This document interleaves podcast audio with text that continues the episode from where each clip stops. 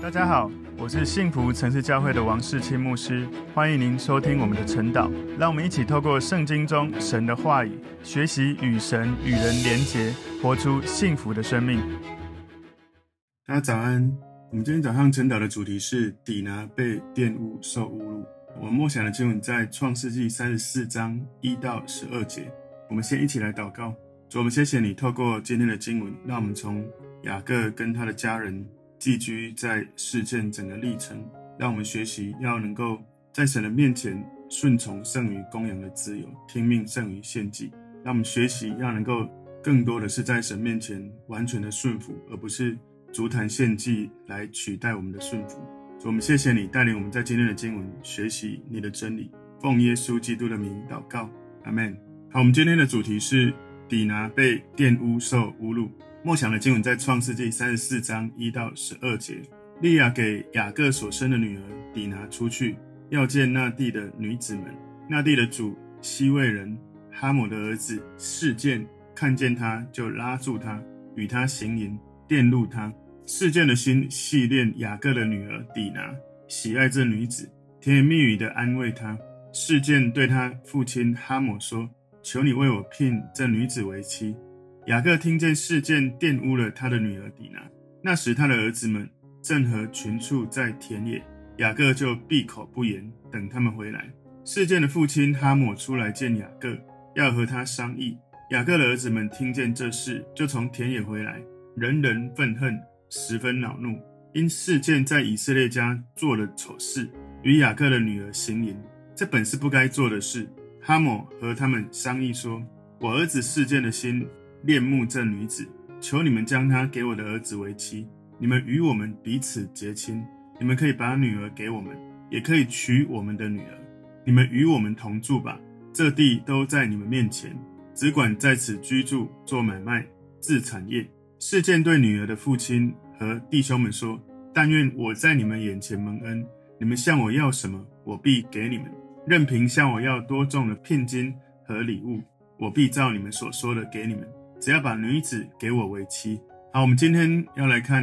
晨祷的主题是底拿被玷污受侮辱。我们今天的经文在创世记三十四章。我们先把创世记三十四章一到三十一节来看一下。从第一到第三节，雅各的女儿底拿出去受侮辱。第四到第六节，玷污的人事件来向雅各求娶底拿。第七到第十七节，雅各的儿子们设下诡计。十八到二十四节，事件说服全城的男丁受割礼。二十五到二十九节，雅各的儿子们趁机杀了全城的男丁，并掠夺财物跟妇孺。三十到三十一节，雅各有了不好的名声。我们今天的主题，底拿被玷污受侮辱，我们把它归纳三个重点。第一个重点是事件玷污底拿。创世记三十四章第一节，利亚给雅各所生的女儿底拿出去，要见那地的女子们。很有可能在这个时候，底拿大概是青少年的年纪。他出去的这个词有一个负面消极的含义，就有一点暗示底拿他离开了父母的保护跟管教。他出去要见那地的女子们，也就是他出去探望他在当地结交的这些女子。所以可见他这样做不是第一次出去。所以这一章呢，有一个在以色列历史上非常耻辱的事件之一，就是利亚的女儿底拿。在世界那一块地被玷污，是被性侵了。我们记得雅各把他的家人带到应许之地，神要他把家人带到伯特利，可是他把家人带到世界，神没有要他们进入世界这一块土地寄居。在创世记三十一章十三节，我们之前有看过，就是神要雅各回到他的本地，他说我是伯特利的神，然后神要他回他的本地，所以当雅各。带着家人住到事件的时候，为家人带来很大的伤害。所以当时底拿出去要跟当地的女子见面，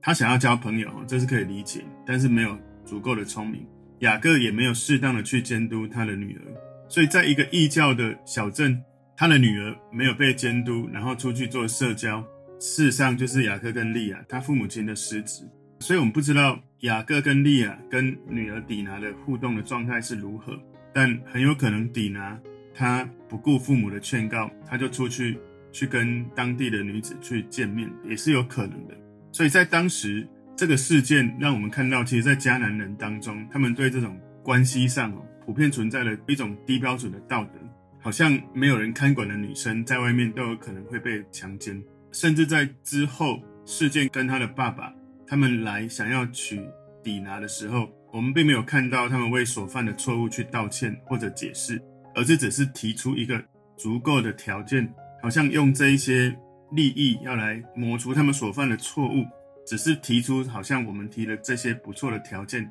是不是可以来取抵拿？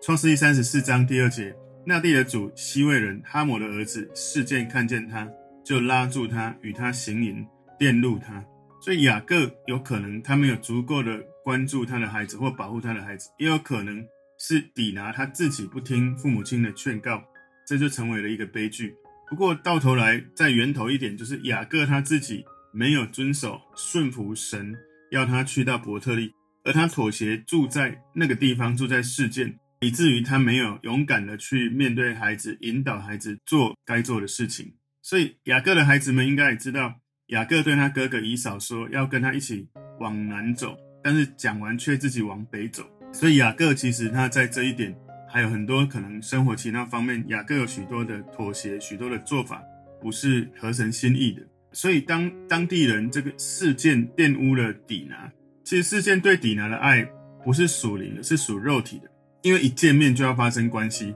这不是金钱的关系，也不是美好的爱情的关系。他爱底拿，是因为底拿能够为事件付出他的身体，而不是因为事件想要为底拿付出什么，想要因为爱而做什么。所以他说：“为我聘这女子为妻。”其实那个为我聘哦，是一种属肉体的爱，不是一种因为。爱情的深度，而是一种肉体的深度。所以，一个男人如果被一个女人吸引，有可能是因为真爱而想要在一起，也有可能不是因为真爱，只是因为肉体的关系。有一些女人有时候渴望跟一个男人建立浪漫的关系的时候，有时候女人会忽略掉眼前这个男人不是一种真正的情爱，只是一种肉体的情爱而已。当然，不管是男生对女生或女生对男生，都有可能。有这一种错误的期待，哈期待好像我心甘情愿，我爱他，他就会爱我。创世记三十四章第三节，事件的心系恋雅各的女儿底拿，喜爱这女子，甜言蜜语的安慰她。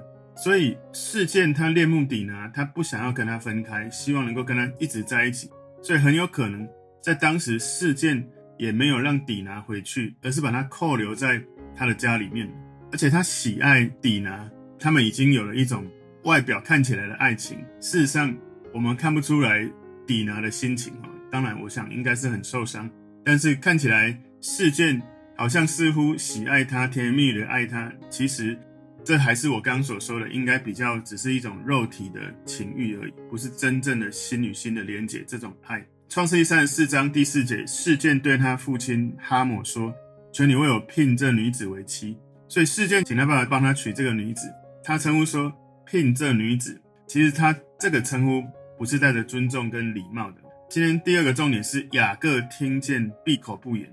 创世记三十四章第五节，雅各听见事件玷污了他的女儿底拿，那时他的儿子们正和群畜在田野，雅各就闭口不言，等他们回来。所以雅各对于他的女儿被侮辱，他没有强烈的反应，有几个可能，可能是因为他害怕对方的权势。或者是可能雅各他有一种重男轻女的观念，因为底拿他是利亚所生的，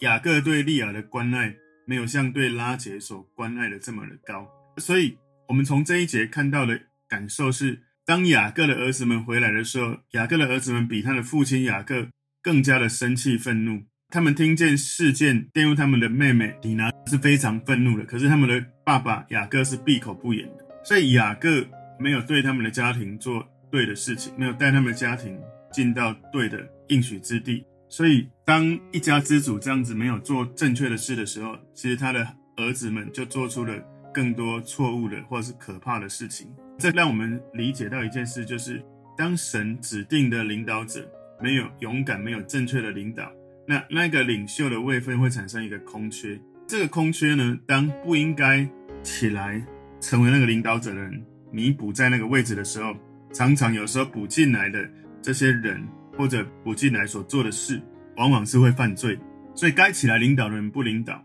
就会有不该领导的人起来带领，而往往会带出严重的问题。不管是在家庭、在工作职场、在教会都是一样，甚至是在那一些动物园里面，或者是野生的情境里面的动物一样，就是如果一个群体的 leader 领袖没有起来，当不该起来的比较不是那么成熟的人起来的时候，或者是动物起来的时候，会造成整个生态平衡的问题。因为不成熟的人起来领导，或者不该起来的人起来领导，往往会产生一些错误的，没有顾到大局，没有去做到成熟的反应的方式。这是给我们一个重要的提醒：领导者，不管我们在哪个领域，我们是按着神所设立的权柄，我们勇敢的靠着神给我们的这样的位分来做付出跟服侍。创世记三十四章六到七节，事件的父亲哈姆出来见雅各，要和他商议。雅各的儿子们听见这事，就从田野回来，人人愤恨，十分恼怒，因事件在以色列家做了丑事，与雅各的女儿行淫，这本是不该做的事。所以在当时，他们在中东文化当中有强烈的这种家族的荣誉感，甚至他们可以用暴力来捍卫这种荣誉感。所以在这样的文化里面，兄弟们去承担比父亲相比更大的责任。来保护他们的妹妹是常见的，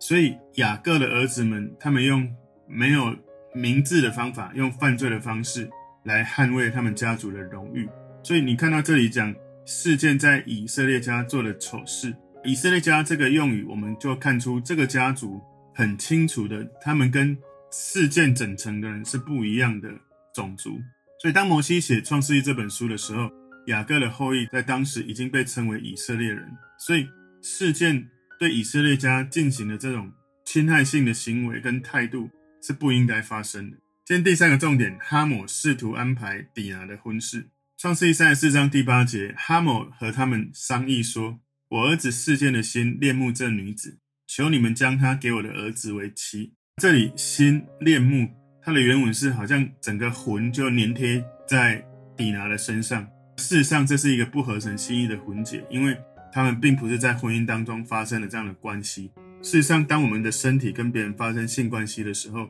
如果不是在神所保护的，在婚姻之下的关系，事实上，那些错误的婚结，那个人过去跟其他人有错误的关系，也都会影响眼前跟他发生关系的这个人。所以他讲到这女子，他的心恋慕这女子，意思就是你们的女儿，就是雅各的女儿底拿。创世记三十四章第九节，你们与我们彼此结亲，你们可以把女儿给我们，也可以娶我们的女儿。在这里讲到女儿，其实原文是复数，有可能雅各不只是生底拿一个女儿。然后当时哈姆提议，你们跟我们彼此结亲，然后我们可以彼此嫁娶。迦南人对雅各的女儿求婚，这个对雅各这个家族是一个危险的挑战，因为在神的救赎计划里面。神不希望神的百姓跟那些外族通婚，通婚之后会对整个神的计划未来的这些传承的命运是有害处的。所以这件事情不只是一个迦南的少年人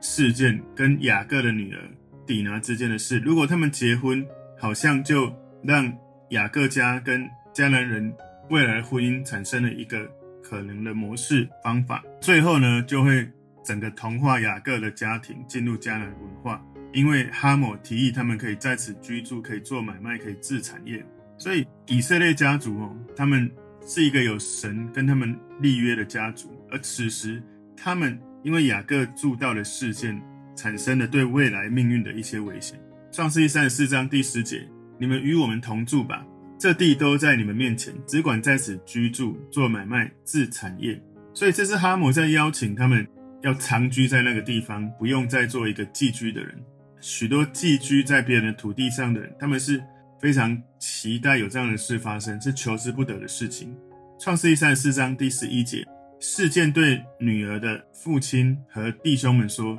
但愿我在你们眼前蒙恩，你们向我要什么，我必给你们。”所以哈姆跟示剑，他们可能自以为他们很有财富，以为自己很慷慨，他们在谈判婚姻的这种态度。好像是在按照价格来谈判哈，按照价格谈判到大家能够接受的状态，这种讨论的过程对底拿跟他的家人是一种很大的侮辱。好像他们提供了精神财富来促成这个婚姻，就能够让底拿被侮辱这件事情好像就抵消掉了。所以，我们看到在这样的事情也常常发生在我们现代。很多时候，这个世界许多的价值、许多的大门向我们敞开，撒旦魔鬼一直用各种的方式想要得到我们，他想要把万国的荣华富贵，好像来吸引我们。我们有很多的议题在撒旦的面前，他似乎来吸引我们的时候，我们有时候就会失去原本神。要我们所做的，神给我们的价值。创世纪三十四章十二节，任凭向我要多重的聘金和礼物，我必照你们所说的给你们。只要把女子给我为妻。所以这个聘金是指付给新妇的父母亲婚娶的一个代价。那礼物是新郎带新妇的父母亲送给新妇的嫁妆。所以从今天的主题，底拿被玷污受侮辱，我们把它归纳三个重点。第一个重点是事件玷污底拿，第二个重点是雅各听见闭口不言，第三个重点是哈姆试图安排底拿的婚事。从这整个事件的过程，我们看见其实起因从雅各，他当初神要他去到神要他去的地方，神说，我是伯特利的神，你在那里用油浇过柱子，向我许过愿，神要他起来离开本来那个地方。在哈兰那个地方，要他离开，要他回本地去。所以神不是要他去示剑，神是要他去伯特利。所以这给我们一个很重要的提醒哦。看起来或许雅各离开哈兰要去到应许之地，可是并没有完全的顺服。所以撒母耳记上十五章二十二节，这里面提到一件事：撒母耳说，耶和华喜悦燔祭和平安祭，岂如喜悦人听从他的话呢？听命胜于献祭，顺从胜于公羊的脂油。所以很多时候，我们没有办法看到时间发展后面会发生什么事情。往往我们可能是因为眼前我们当时的感觉，或者是我们有自己的一些私欲。所以有时候我们在跟神互动的时候，我们知道神要我们做什么。当我们只是表面的顺服，没有完全的顺服的时候，你看到雅各在这里发生了这个让人很难过的事情，他的女儿被玷污。其实后续又发生更可怕、严重的事情。求神帮助我们。能够学习跟神互动，我们要学习听命胜于献祭。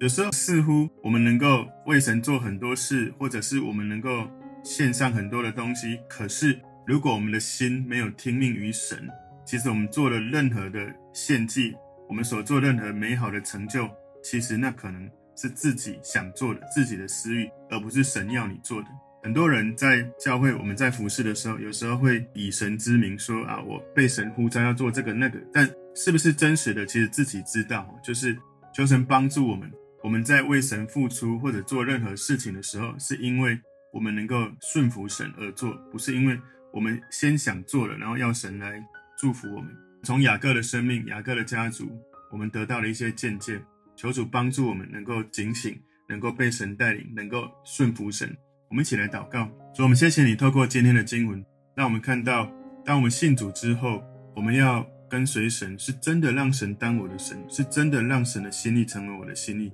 而不至于我们知道神的心意之后，还继续只用自己的方式来过生活。求神的灵带领我们，让我们能够坚定，能够持续这样子来跟随。奉耶稣基督的名祷告，阿门。